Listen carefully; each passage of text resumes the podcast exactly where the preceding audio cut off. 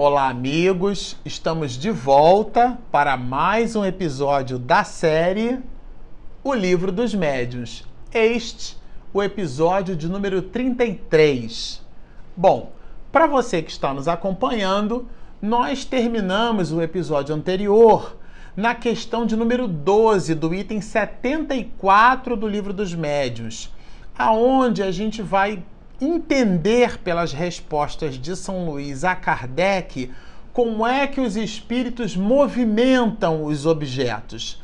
E nós, na questão de número 12, fomos capazes de entrever que a movimentação dos objetos ela é produzida pela combinação de um fluido desprendido pelo médium e do fluido cósmico universal.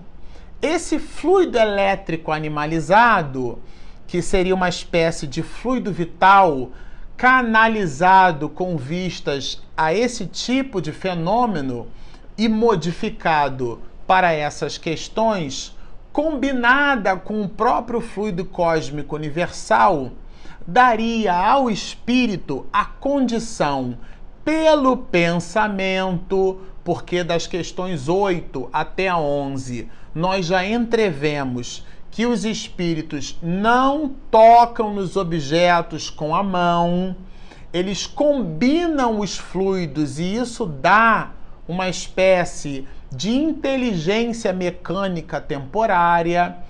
É, o espírito, então, poderia movimentar esses objetos. Mas nós percebemos que essa movimentação, uh, o grupo de espíritos que se ocupa com esse tipo de movimentação tem caráter inferior. E é isso que a gente queria explorar através das questões 12 em diante, até porque é em cima dessa linha de raciocínio que o próprio codificador desenvolve o tema.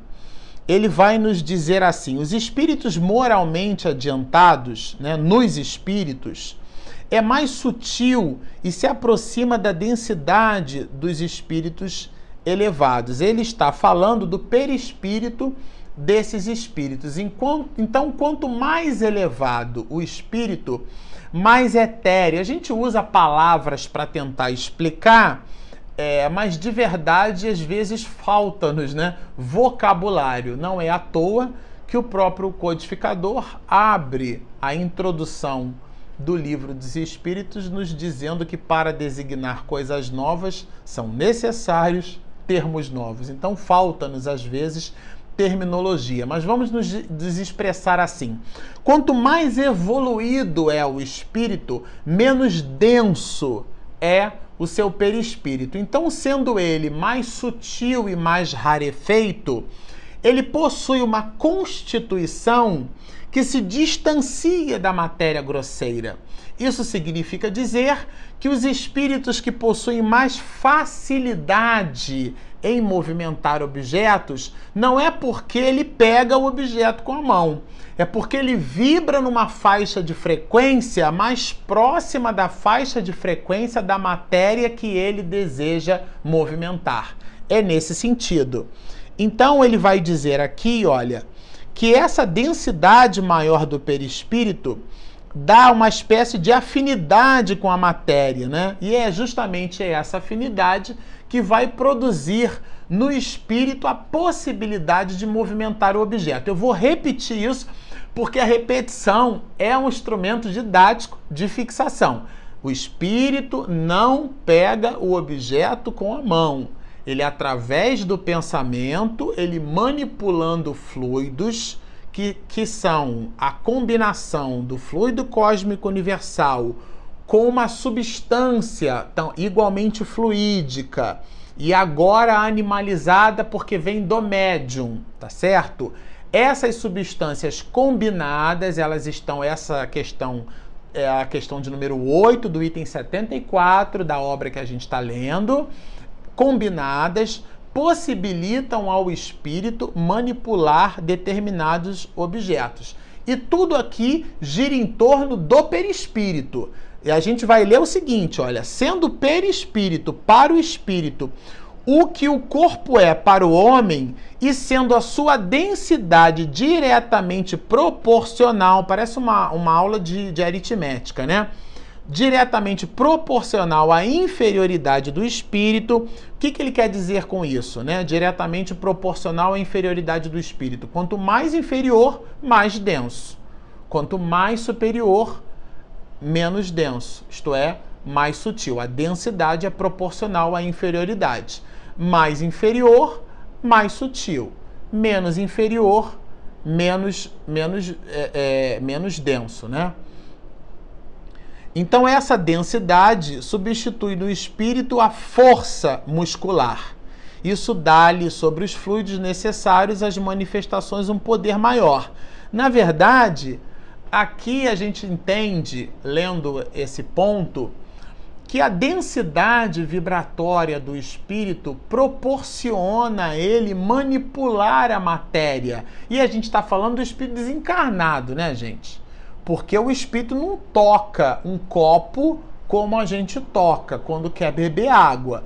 Por isso que alguns espíritos que incitam outros a, a um movimento que a gente em doutrina espírita chama de vampirismo, dando essa ideia do vampiro, né, dessa coisa que suga. Então o espírito que agora no plano espiritual, na erraticidade, ele não pode mais fazer uso do alcoólico, então ele se aproxima de um companheiro e incita aquele companheiro para que ele faça o uso do alcoólico. Fazendo o uso do alcoólico, ele então consegue sorver as vibrações e a vibração, como ele está num campo de imantação fluídica muito próxima daquela pessoa que está encarnada, essas vibrações que permeiam do campo físico para o campo perispiritual do encarnado e agora numa faixa de frequência né, muito mais próxima da realidade é, espiritual, porque perpassa pelo perispírito, pelo corpo do espírito, é o espírito encarnado, mas é um espírito. Essa variação de densidade vibratória cria um campo de imantação e de percepção que faz com que o espírito possa sorver aquelas vibrações e registrá-las na sua intimidade como sendo a sensação do álcool. Por isso que, de novo, no episódio passado nós comentamos e nesse também recomendamos a leitura lá no livro dos Espíritos, ensaio teórico da sensação nos espíritos. Lá Kardec dá todo um conjunto de explicações e fizemos a leitura de um fragmento, mas que dá uma visão do tema e lá naquele episódio nós recomendamos, super recomendamos, aliás, a leitura de todo o ponto. No item 13, é, a gente vai perceber justamente esse ponto. Quando a mesa se eleva do solo, não é o espírito que a levanta com o esforço do seu braço, é a própria mesa que, animada, obedece à impulsão que o espírito lhe dá. Então aqui está claro. Quando ele diz animada, é de ânima, né? Porque vem de alma. É o espírito que deseja que a mesa se levante. Agora, para que a mesa se levante de fato, é, as leis da natureza elas existem. Então existem princípios que sustentam aqueles fenômenos. Alguns deles nós não os conhecemos, estamos descobrindo porque estavam cobertos. Muitos deles, né? Se a gente observar de 200 anos para cá, desde a invenção da, da, da eletricidade, da descoberta da eletricidade, do surgimento da lâmpada, até agora, o quanto nós não fomos capazes de modificar na história da humanidade. Então nós somos bebês ainda, né, em processo evolutivo, estamos crescendo. E esses fenômenos da natureza que pouco conhecemos, que o espiritismo nos dá uma amostra do que somos capazes ainda, daquilo que ainda existe por desvendar, mas existe um ensaio dessa fenomenologia e é através dela que pouco conhecemos, repito, os espíritos desencarnados são capazes de, na, nesse processo de combinação de fluidos, movimentar objetos. Mas, repito, esses objetos não são movidos pelo impulso do braço, da perna, da cabeça, do espírito. Não é nada disso. É através da vontade. Agora, aqui é uma questão muito importante. Você que está nos assistindo pode perguntar assim: tá bom, Marcelo, eu já entendi. O espírito, então, ele manipula um determinado objeto usando um fluido. Tá bom, eu entendi tudo isso. Esse fluido é um fluido algo animalizado numa densidade, num teor vibratório próximo da faixa de frequência daquele espírito desencarnado que busca movimentar aquele objeto, um copo, por exemplo, ou empurrar uma mesa. Tá bom, entendi. Mas qual que é o papel do médium nesse processo? Você pode perguntar isso, né? Qual que é o papel do médium? Para que, que serve o médium? Ele doa o fluido e acabou? Como é que é isso? Qual que é o papel do médium? Kardec teve interesse também nessa questão. E, e aí São Luís vai responder assim, né? Eu já disse o que o fluido próprio do médium se combina com o fluido universal que o espírito acumula. Então o espírito é, é desencarnado ele possui a, a possibilidade de ir mantendo determinadas realidades no campo perispiritual, no seu próprio campo perispiritual, né? combinando essa imantação desse fluido que preenche toda a natureza, está no cosmos, é, combinando este com o fluido elétrico animalizado, que é o fluido doado pelo médium, nessa combinação a fenomenologia física ela acontece. E aí São Luís vai dizer justamente isso, olha, é necessária a união desses dois fluidos. Olha que interessante, isto é, do fluido animalizado e do fluido universal, para dar vida à mesa. Entenda-se por vida aqui a condição de movimento, né? Porque a mesa não tá com não, não tem vida, não nasce, cresce, reproduz e morre, tá certo? É um movimento temporário e circunstancial para dar vida à mesa. Mas notai bem que essa vida é apenas momentânea. Ele complementa, extingue-se com a ação e às vezes antes que esta termine. Logo que a quantidade de fluido deixa de ser suficiente para animá-la. Isso é o que Kardec, no próprio livro dos médios, vai chamar de potência mediúnica, que é a capacidade de um médium que o médium tem de oferecer esse fluido. Então, esse fluido ele possui características que podem produzir esses efeitos mecânicos, efeitos eletromecânicos. Há casos de, de pessoas que citam fatos de que tomam até choque, né? Então, todos esses efeitos, é, eles têm um tempo de duração. E esse tempo de duração é proporcional à capacidade do médium de produzir esses efeitos. Então ele se extingue, como diz aqui São Luís. E Kardec chama isso justamente de potência mediúnica. Agora, aí Kardec faz uma pergunta também muito interessante. Tá bom, entendi que para o espírito produzir esse fenômeno, o médium tem que participar. Agora, existe o fenômeno sem a participação do médium? Você pode estar tá pensando aí, né? Kardec também pensou nisso e fez essa pergunta para São Luís. E São Luís respondeu assim: pode atuar a revelia do médium, mas não significa que não seja sem o médium. Ou seja, se de repente uma determinada casa, eu estou aqui, nós estamos aqui, nós moramos num apartamento em São Paulo. Se o apartamento ao lado, o vizinho possui, eu tenho um vizinho, por exemplo, ou uma vizinha, né? Que tem essa possibilidade de doar essa substância que a gente chamou aqui de ectoplasma, esse fluido elétrico animalizado, que dá ao espírito, combinando com o fluido cósmico universal, a possibilidade de movimentar objetos. Isto é, se eu tenho aqui na circunvizinhança alguém com essas características, eu posso ter no meu lar um efeito físico, um poltergeist, né, vamos dizer assim, produzido na minha residência e o espírito se utilizando de uma substância é que foi exalada, que foi emitida, que foi produzida, que foi gerada por um médium que está no apartamento ao lado. Isso é possível. E ele vai aprofundar, olha, isso significa que muitas pessoas servem de auxiliares aos espíritos. A pessoa não está nem sabendo, por isso que ele fala que é a revelia para a produção de certos fenômenos, mesmo sem o saberem. Quer dizer, a pessoa não sabe, repito, mas o fenômeno é produzido. E ele aprofunda São Luís. Os espíritos extraem delas, como se extraíssem de uma fonte o fluido animalizado de que necessitam. É o fluido, o, o fluido elétrico animalizado.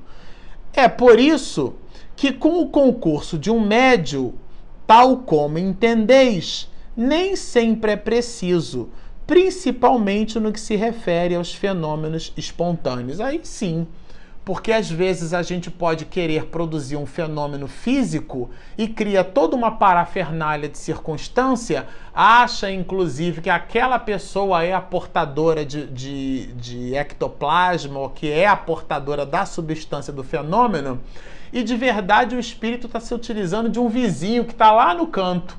E, e o grupo está achando que aquele fenômeno físico está sendo produzido porque aquela pessoa está ali, porque aquele, porque aquele outro está ali. E na verdade, nenhuma daquelas pessoas que estão presentes, né, nenhuma delas que está presente na reunião, é a fornecedora do ectoplasma da substância. A que produz essa substância, que fornece essa substância, muitas vezes nem se dá conta de como é, o fenômeno se dá. Agora, como ele falou aqui que a, existe vida no objeto, Kardec vai perguntar assim: a mesa animada age com inteligência? Ela pensa, né? Isso aqui é uma pergunta didática, né? É óbvio que o próprio codificador já não pensava assim, sobretudo no, no momento em que ele escreve essa obra, porque a gente tem essa obra escrita, produzida pelo codificador, muito depois do livro dos Espíritos. Então é óbvio que ele cita aqui num valor didático para o nosso próprio aprendizado. E Santo Agostinho vai dizer que ela não pensa, óbvio que ela não pensa, né? Tanto quanto não pensa a bengala com que fazes um sinal inteligente. Achei isso aqui fantástico. Às vezes a gente movimenta um determinado objeto o objeto produz um efeito inteligente, mas não é o objeto que produz o efeito inteligente o responsável pela inteligência desse mesmo objeto. Gente, isso precisa ficar muito claro entre nós. Então, não é a mão do espírito que pega o copo. Tá certo? Se vocês tiverem dúvida, releiam isso uma, duas, três, quatro, cinco vezes. Eu reli praticamente umas dez, para não, não falar bobagem aqui, né? Para dizer ipsis verbis aquilo que está aportado na obra, tá certo? Agora, eu quero ler um parágrafozinho de observação que Kardec faz, é bem curtinha. Muitas vezes na linguagem usual, servimos de uma expressão semelhante. Quando uma roda gira em alta velocidade, dissemos que está animada de um movimento rápido. Então, é aqui somente uma questão de jogo de palavras. Ah, aquela roda ali está animada. Ou então esse aí tá. Essa palavra animada não é que vem de ânima, alma, né? Porque a mesa ou o objeto não tem alma. Ele produz um movimento que tem uma origem, uma, uma, uma gênese, né? É, então, Kardec vai perguntar, né? E qual é a causa dessa inteligência, né? Qual é a causa preponderante na produção desse fenômeno? O espírito ou o fluido? Isso aqui é sensacional. Quem é o responsável de fato pela produção do fenômeno? Porque, mesmo a gente sabendo que o espírito combina um conjunto de fluidos, mesmo a gente sabendo agora que o espírito não movimenta o objeto com as próprias mãos, quem é o responsável? Quem é o, o protagonista dessa cena? É o espírito ou é o fluido? Resposta: o espírito é a causa, o fluido é o instrumento.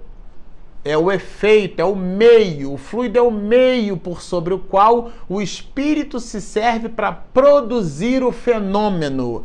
Mas ambos são necessários. Então, aqui, muito importante, muita atenção existe a necessidade para que o fenômeno físico aconteça, é necessário o espírito e é necessário o fluido.